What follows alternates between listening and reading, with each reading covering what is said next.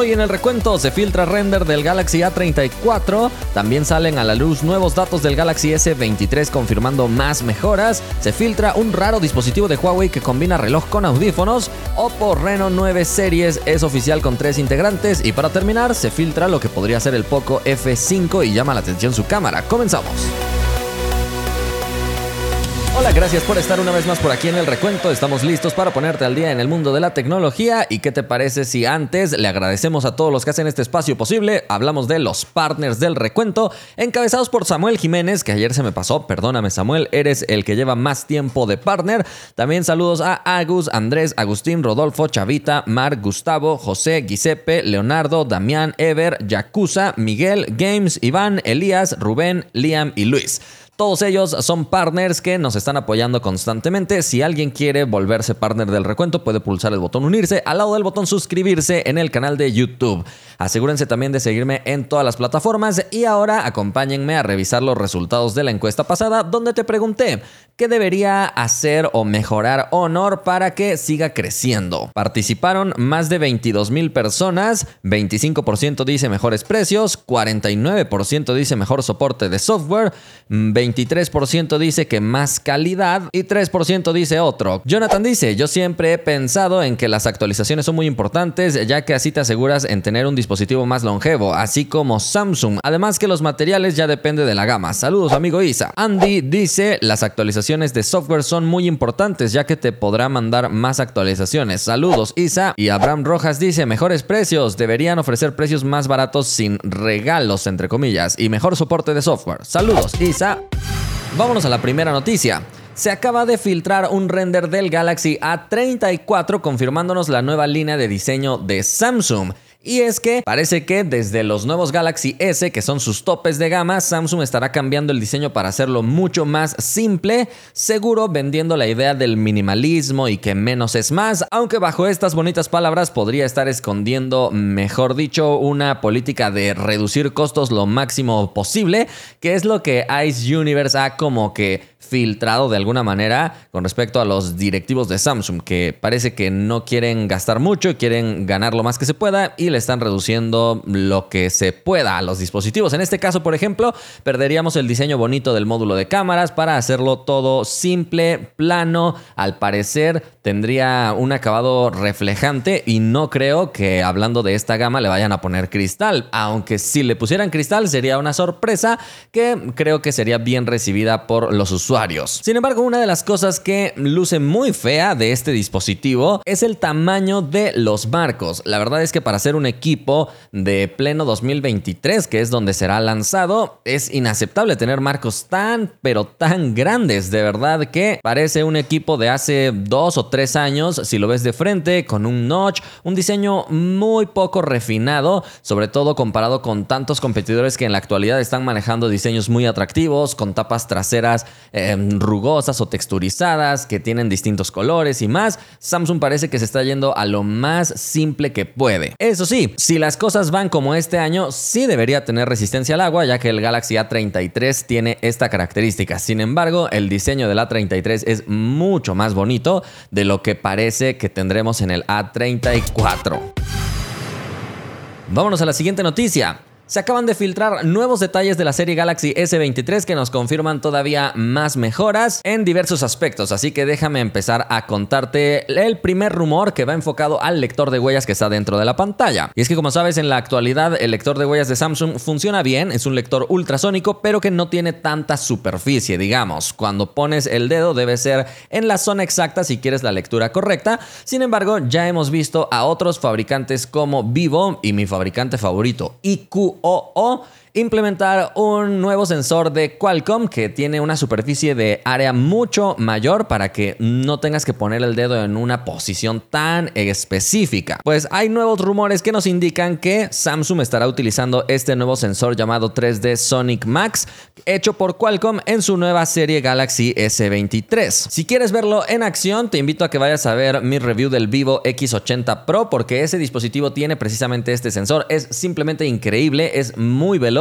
y como te digo, en mucha zona de la pantalla. Sería muy buena noticia que Samsung incorpore este nuevo sensor de huellas, pero Ice Universe una de las fuentes más confiables de filtraciones y rumores de Samsung, respondió a esta noticia simplemente con signos de interrogación y con algo que parece ser un cristal. No sabemos si específicamente el cristal que cubrirá la pantalla o algún cristal protector, donde se revela específicamente que el lector de huellas será igual al de la generación pasada, sin grandes cambios o mejoras. Entonces, en este rumor específicamente, no sabemos a quién creerle. Nos gustaría creerle a Sun Mobile, que es quien ha dicho que va a tener el nuevo sensor de Qualcomm, pero creo que le terminaremos creyendo más a Ice Universe. Otro de los rumores que se manejan para el Galaxy S23 es que vendrá con comunicación satelital. Esto es algo que ya hemos visto en la serie iPhone 14 y también en Huawei Mate 50. Sin embargo, parece que Samsung, a pesar de llegar tarde a la fiesta, llegará con más fuerza. Se dice que su aliado principal para lograr esto será Iridium Communications, una compañía que se dice tiene mayor soporte y mayor conectividad satelital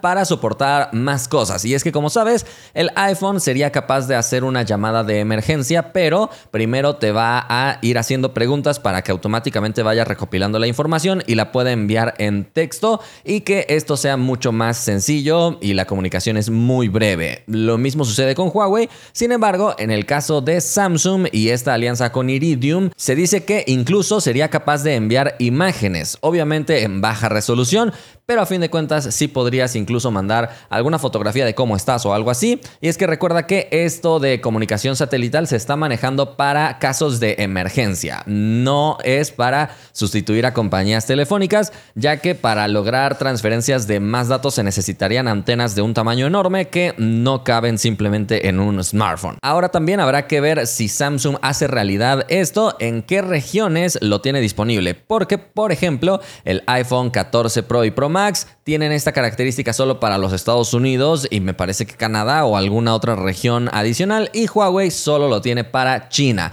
Esto es debido a las alianzas que tienen precisamente con estas compañías satelitales, así que vamos a ver qué es lo que hace Samsung porque la competencia en la gama alta está poniéndose interesante otra vez. Y finalmente, el último rumor que tenemos con respecto al Galaxy S23 es directo a su pantalla. Hablaríamos de un panel de más calidad todavía y es que como sabes Samsung generación tras va mejorando este elemento tan importante de los smartphones y con respecto a la mejor pantalla de la actualidad que es la del iPhone 14 Pro Max, esta pantalla tendría 200 nits más, alcanzando la cifra total de 2200 nits. Y si lo comparas contra el Galaxy S22 Ultra, el incremento es mucho mayor porque tenían 1750 nits. De modo que estaríamos hablando de una pantalla que a pesar de verla debajo de la luz del sol, tendría una visibilidad tremendamente alta. Además se dice que va a estrenar un nuevo nivel de protección de Gorilla Glass. No sabemos cómo le vayan a llamar, ya que en la actualidad lo más reciente es Gorilla Glass Victus Plus. Tal vez le llamen Gorilla Glass Victus Pro o tú dime cómo le pondrías.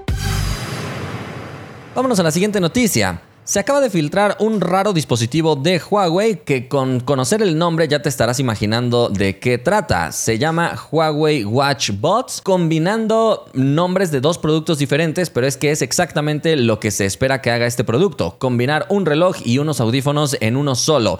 De esta manera podríamos tener, se supone, una pantalla que se levanta para revelar precisamente los audífonos, así que el reloj sería básicamente el estuche de estos audífonos totalmente inalámbricos, siendo una propuesta sumamente innovadora que seguro llamará muchísimo la atención. Hay algunas imágenes que ya se habían filtrado previamente con respecto a bocetos, patentes y conceptos de este producto, pero que parece va a salir a la luz porque ya se filtró una fotografía de su empaque, así que Huawei podría presentar esto muy pronto, no sabemos si solo para China o para todo el mundo, pero sin duda alguna que llama demasiado la atención este dispositivo. Vámonos a la siguiente noticia. Oppo acaba de presentar su nueva serie Reno 9. En México estamos disfrutando de la serie Reno 7 apenas, pero ya sabes que las cosas van muy aceleradas en China, donde ayer presentaron la serie Honor 80, mientras que aquí en México estamos apenas disfrutando de Honor 70. Pero bueno, déjame contarte, son tres integrantes. Tenemos al Reno 9, Reno 9 Pro y Reno 9 Pro Plus. Los dos primeros modelos tienen un peso de 174 gramos y un grosor de 7.19 milímetros, mientras que el mayor tiene 192 gramos y 7 7.99 milímetros. En todos los casos, Honor siempre cuida mucho el diseño, así que encontraremos diseños muy delgaditos, muy ligeros y también con pantalla curva. Esta pantalla es exactamente la misma para los tres modelos. Hablamos de un panel curvo AMOLED de 6.7 pulgadas, Full HD Plus con 120 Hz en su tasa de actualización y se dice que llega a 950 nits de brillo compatible con HDR. En cuanto al procesador, encontraremos la principal diferencia de los tres modelos. El básico tiene el Snapdragon 778G, el Pro Dimensity 8100 y el Pro Plus Snapdragon 8 Plus de primera generación, pero topado a menos de 3 GHz, una estrategia un poquito rara. La cámara frontal será la misma en los tres modelos, hablamos de un sensor de 32 megapíxeles, que es exactamente el mismo que tiene el Reno 7 que desarrolló Oppo con Sony en conjunto. Al ser un sensor exclusivo para Oppo, parece que lo está aprovechando al máximo en varios equipos. La verdad es que era un sensor de muy buena calidad, aunque sí se siente raro que sea el mismo de hace varias generaciones. La cámara principal en los tres modelos es de 50 megapíxeles con apertura f1.8. El modelo base tiene una cámara secundaria monocromática de 2 megapíxeles para mí no tiene sentido que Oppo haga esto. Por muy bonito que esté el equipo, en cámaras no nos ofrecerá mucha versatilidad. El modelo Pro, que es el intermedio, tiene como cámara secundaria la cámara ultra amplia de 8 megapíxeles, que creo que es mucho mejor. Y el modelo Pro Plus tiene estas dos cámaras de sus hermanos menores, teniendo un total de 3. La batería es de 4500 mAh para los dos primeros modelos con carga de 67 watts, mientras que el Pro Plus sube a 4700 mAh con carga de 80 watts y además soporta carga inalámbrica de 50 watts. El Pro Plus también tiene sonido estéreo y todos tienen lector de huellas dentro de la pantalla. Vienen corriendo Android 13 con ColorOS 13 y todos soportan 5G, redes Wi-Fi 6, incluso tienen infrarrojos según lo que se sabe y vienen en diversas configuraciones. El modelo más básico del Reno 9 tiene un precio de 2.499 yuanes, en pantalla ves el precio de referencia y esto es para el modelo de 8 GB de RAM con 256 de almacenamiento, pero también hay modelos de 2 12 GB de RAM y llega hasta 512 GB de almacenamiento. El modelo más básico del Oppo Reno 9 Pro es de 16 GB de RAM con 256 GB de almacenamiento a un precio de 3.499 yuanes. Otra vez en pantalla tienes el precio de referencia en otras monedas. Pero recuerda muy bien que los precios de aquí no son los mismos que los de allá, sobre todo si llega de la mano de Telcel. Finalmente, el modelo más básico del Pro Plus es de 16 GB de RAM con 256 GB de almacenamiento a un precio de 3.999 yuanes. En pantalla otra vez precios de referencia en otras monedas. Y aquí habría que señalar que también está la edición de 16 GB de RAM con 512 GB de almacenamiento. Especificaciones top a precios también muy atractivos, pero en China. Ya sabes que el cuento fuera de China es totalmente distinto.